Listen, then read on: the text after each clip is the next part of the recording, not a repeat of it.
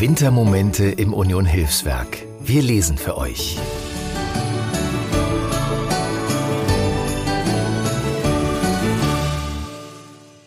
Ich bin Andreas Joksch. Hallo. Ich arbeite seit ungefähr anderthalb Jahren im Pflegewohnheim Alt-Treptow an der Rezeption. Schöne Grüße an alle, die dort arbeiten und wohnen. Ich würde euch gerne eine kleine Erzählung vorlesen, in der Weihnachten mal aus einem ganz anderen Blickwinkel betrachtet wird. Sie heißt Der Tannenbaum und stammt von Tove Jansson, der berühmten Erfinderin der Mumins.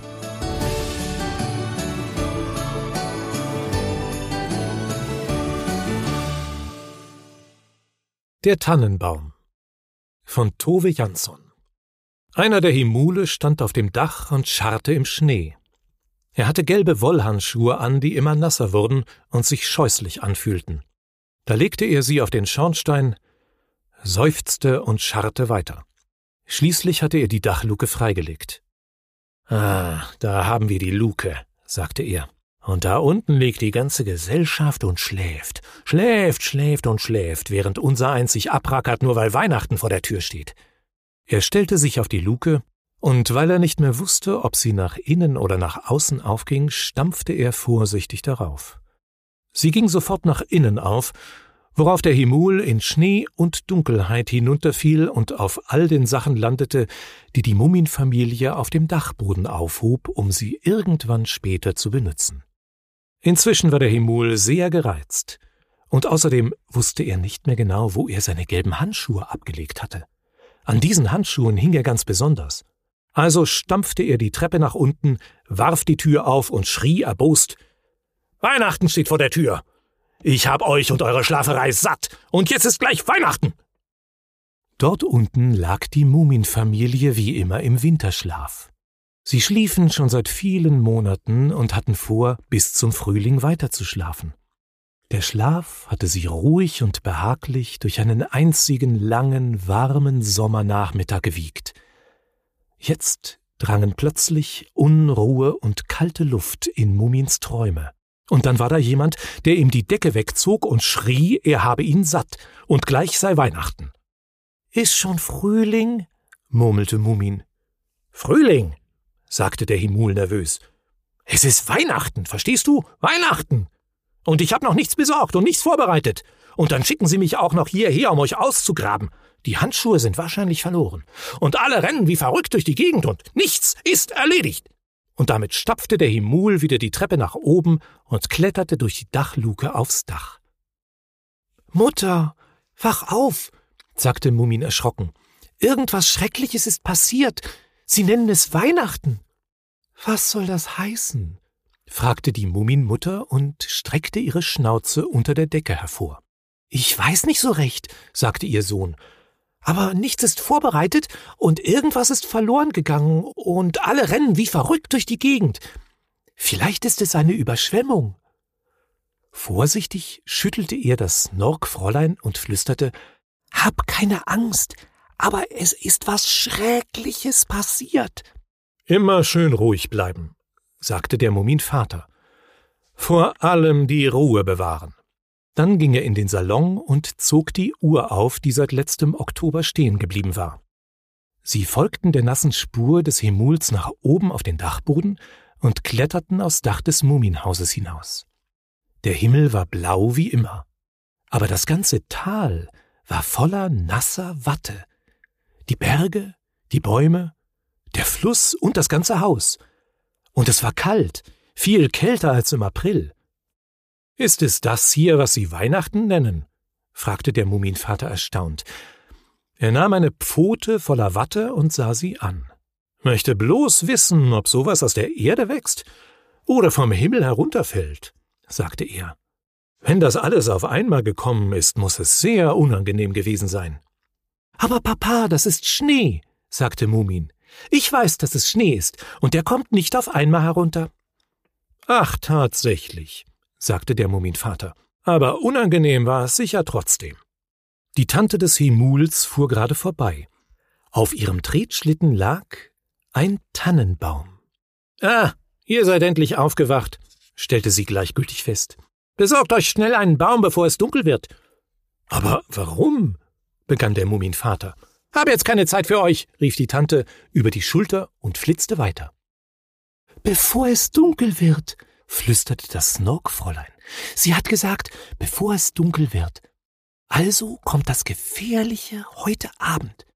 Offensichtlich braucht man einen Tannenbaum, um damit fertig zu werden, sagte der Muminvater nachdenklich. Ich begreife das alles nicht. Ich auch nicht, sagte die Muminmutter sanft. Aber zieht euch Schals und warme Socken an, wenn ihr euch auf den Weg macht, um diesen Baum zu holen. Ich versuche so lange den Kachelofen zu heizen. Der Muminvater beschloss, trotz der drohenden Katastrophe keine von seinen eigenen Tannen zu holen. Die waren ihm nämlich lieb und teuer. Stattdessen kletterten sie über den Zaun der Gafsa und suchten einen großen Baum aus, für den die Gafsa bestimmt keine besondere Verwendung hatte. Glaubst du, dass man sich darin verstecken soll? fragte Mumin. Weiß ich nicht, sagte der Muminvater und hackte weiter. Das alles ist mir völlig unbegreiflich. Sie waren schon fast unten am Fluss, als die Gafsa ihnen entgegengestürzt kam, mit einem Berg von Tüten und Paketen im Arm. Sie war ganz rot im Gesicht und sehr aufgeregt und hatte es zum Glück zu eilig, um ihre eigene Tanne wiederzuerkennen. Nichts als Lärm und Gedränge, schrie die Gafsa unerzogenen Igeln sollte es nicht gestattet sein. Und wie ich eben erst zur Misa gesagt habe, es ist eine Schande, dass. Der Tannenbaum, sagte der Muminvater und hielt die Gafsa verzweifelt an ihrem Pelzkragen fest. Was muss man denn mit seinem Tannenbaum tun? Der Tannenbaum, wiederholte die Gafsa verwirrt. Der Tannenbaum! Oh Schreck! Nein, das ist ja unerträglich. Der muss ja noch herausgeputzt werden. Wie soll ich das nur schaffen?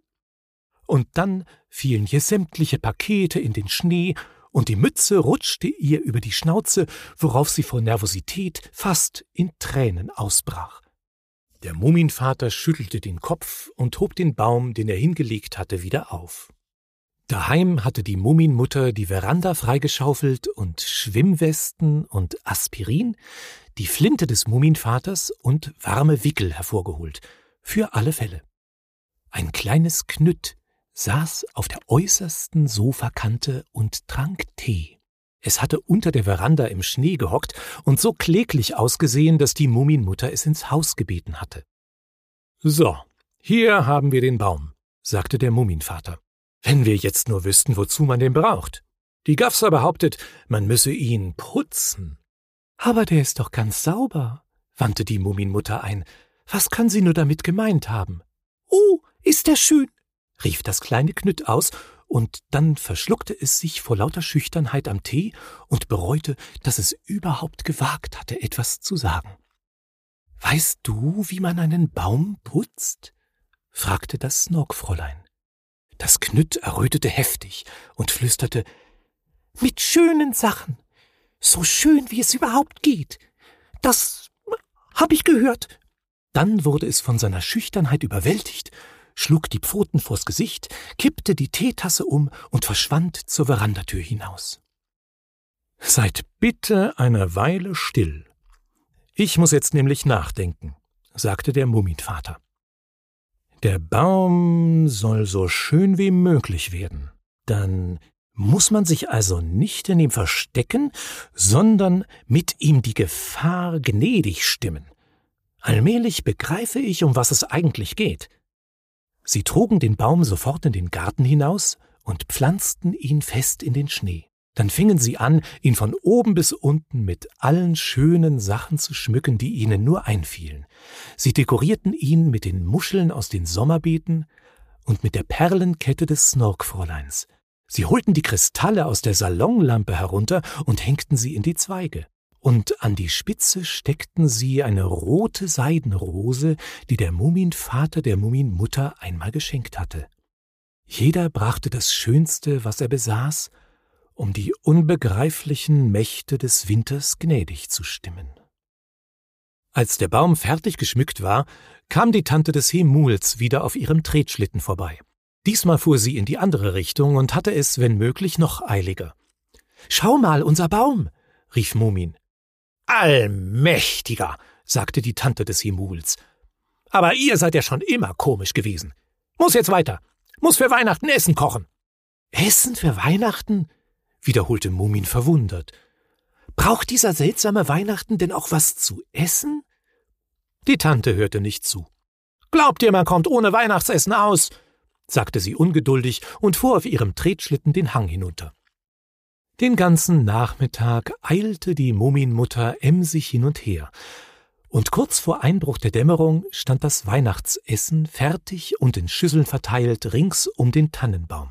Da gab es Saft und Dickmilch, Heidelbeerpastete und Eierpunsch und alles Mögliche sonst, was der Muminfamilie schmeckte. Was meint ihr? Oh, ist Weihnachten wohl sehr hungrig? fragte die Muminmutter besorgt. Kaum hungriger als ich, sagte der Muminvater sehnsüchtig. Er hockte frierend im Schnee und hatte sich die Decke bis an die Ohren hinaufgezogen. Wenn man sehr klein ist, muss man den großen Mächten der Natur gegenüber eben ganz besonders höflich sein, dachte er. Unten im Tal gingen in allen Fenstern die Lichter an. Es leuchtete unter den Bäumen hervor und aus jedem einzelnen Nest oben in den Zweigen. Flatternde Lichter eilten über den Schnee hin und her. Mumin sah seinen Vater an. Ja, sagte der Muminvater. Sicherheitshalber. Also ging Mumin ins Haus und suchte alle Kerzen zusammen, die er finden konnte. Dann steckte er sie um den Baum herum in den Schnee und zündete sie vorsichtig an, eine nach der anderen, bis alle brannten, um die Dunkelheit und Weihnachten gnädig zu stimmen. Allmählich wurde es ganz still im Tal. Wahrscheinlich waren alle nach Hause gegangen und saßen jetzt da und warteten auf die Gefahr, die auf sie zukam. Nur ein einziger einsamer Schatten irrte noch zwischen den Bäumen umher. Der Himul. Hallo? rief Mumin leise. Kommt es jetzt bald? Stör mich nicht, versetzte der Himul verdrießlich. Er hatte die Schnauze in eine lange Liste gesteckt, auf der fast alles durchgestrichen war. Er setzte sich neben eine der Kerzen und fing an zu zählen. Mutter, Vater, Gafsa, murmelte er. Die Cousinen, der älteste Igel, äh, die Kleinen brauchen nichts. Letztes Jahr habe ich vom Schnüffel auch nichts gekriegt. Die Misa, der Homsa, die Tante. Ah, ich glaube, ich werde doch verrückt. Was ist denn? fragte das Snorkfräulein ängstlich. Ist Ihnen was zugestoßen? Geschenke, rief der Himul aus. Mit jedem Weihnachten immer mehr Geschenke. Er machte ein zittriges Kreuz auf seine Liste und irrte weiter. Warte, rief Mumin, erklär uns doch. Und deine Handschuhe? Doch der Himul verschwand in der Dunkelheit, genau wie alle anderen, die es eilig hatten und außer sich waren, weil Weihnachten vor der Tür stand. Da ging die Muminfamilie still und friedlich in ihr Haus, um Geschenke hervorzusuchen. Der Muminvater wählte seinen besten Hechtspinner, der in einer sehr schönen Schachtel lag. Auf die Schachtel schrieb er für Weihnachten und legte sie dann in den Schnee hinaus. Das Snorkfräulein zog ihren Fußring aus und wickelte ihn leicht seufzend in Seidenpapier. Und die Muminmutter öffnete ihre geheimste Schublade und holte das Buch mit den bunten Bildern heraus, das einzige farbige Buch im ganzen Tal. Das, was Mumin verpackte, war so schön und so privat, dass niemand es sehen durfte. Nicht einmal später im Frühling verriet er, was er verschenkt hatte. Dann setzten sich alle in den Schnee und warteten auf die Katastrophe. Die Zeit verging. Aber nichts geschah. Nur das kleine Knütt, das bei ihnen Tee getrunken hatte, tauchte hinterm Holzschuppen auf. Es hatte alle seine Verwandten und die Freunde der Verwandten mitgebracht, und alle waren genauso klein und grau und kümmerlich und verfroren. Frohe Weihnachten, flüsterte das Knütt. Du bist wirklich der Erste, der sagt, Weihnachten sei froh, bemerkte der Muminvater. Hast du denn keine Angst vor dem, was passiert, wenn Weihnachten kommt? Weihnachten ist doch schon da, murmelte das Knütt und setzte sich mit seinen Verwandten in den Schnee. Darf man sich das anschauen? Ihr habt einen wunderschönen Baum. Und das viele Essen, sagte einer der Verwandten andächtig. Und richtige Geschenke, sagte ein weiterer Verwandter. Mein ganzes Leben lang hab ich davon geträumt, so etwas aus der Nähe zu sehen, schloss das Knütt mit einem Seufzer. Alle schwiegen. Die Kerzen brannten mit unbewegter Flamme in der friedlichen Nacht. Das Knütt und seine Verwandten saßen ganz still da. Ihre Bewunderung und ihre Sehnsucht wurden immer stärker spürbar, bis die Muminmutter schließlich näher an den Muminvater heranrückte und flüsterte Findest du nicht auch? Ja, aber wenn. wandte der Muminvater ein. Trotzdem, sagte Mumin, wenn Weihnachten sich darüber aufregt, können wir uns vielleicht auf die Veranda retten. Dann drehte er sich zum Knütt um und sagte Bitte sehr, das alles gehört euch. Das Knütt traute seinen Augen nicht. Es trat vorsichtig an den Baum heran, und die ganze Reihe von Verwandten und Freunden folgte mit ehrfürchtig zitternden Schnurrhaaren hinterher. Sie hatten noch nie ein eigenes Weihnachten gehabt. Ich glaube, wir machen uns jetzt sicherheitshalber lieber aus dem Staub, sagte der Mummienvater unruhig. Sie liefen rasch auf die Veranda und versteckten sich unterm Tisch. Nichts geschah. Nach einiger Zeit spähten sie ängstlich aus dem Fenster. Draußen saß die kleine Schar, aß, trank, packte Geschenke aus und war so vergnügt wie nie zuvor. Schließlich kletterten sie auf den Baum und befestigten die brennenden Kerzen an den Zweigen. Aber an der Spitze müsste eigentlich ein großer Stern stecken, sagte der Onkel des Knütts. Findest du? Sagte das Knütt und betrachtete nachdenklich die rote Seidenrose der Muminmutter. Ist das wirklich so wichtig? Hauptsache ist doch, dass die Idee stimmt, oder? Wir hätten also auch noch einen Stern besorgen müssen, flüsterte die Muminmutter. Aber das ist ja unmöglich. Sie schauten in den Himmel hinauf. Er war fern und schwarz, aber übersät mit Sternen, tausendmal mehr als im Sommer und der größte Stern von allen hing genau über der Spitze ihres Baums. Ich glaube, ich bin ein bisschen müde, sagte die Muminmutter, und ich mag mir jetzt nicht mehr den Kopf darüber zu zerbrechen, was das alles zu bedeuten hat, aber es scheint ja gut zu gehen. Jedenfalls hab ich keine Angst mehr vor Weihnachten, sagte Mumin. Der Himul, die Gafsa und die Tante müssen die ganze Sache irgendwie falsch verstanden haben. Damit legten sie die gelben Fausthandschuhe des Himuls aufs Verandagelände, wo er sie sofort sehen musste, und begaben sich ins Haus, um weiterzuschlafen, während sie auf den Frühling warteten.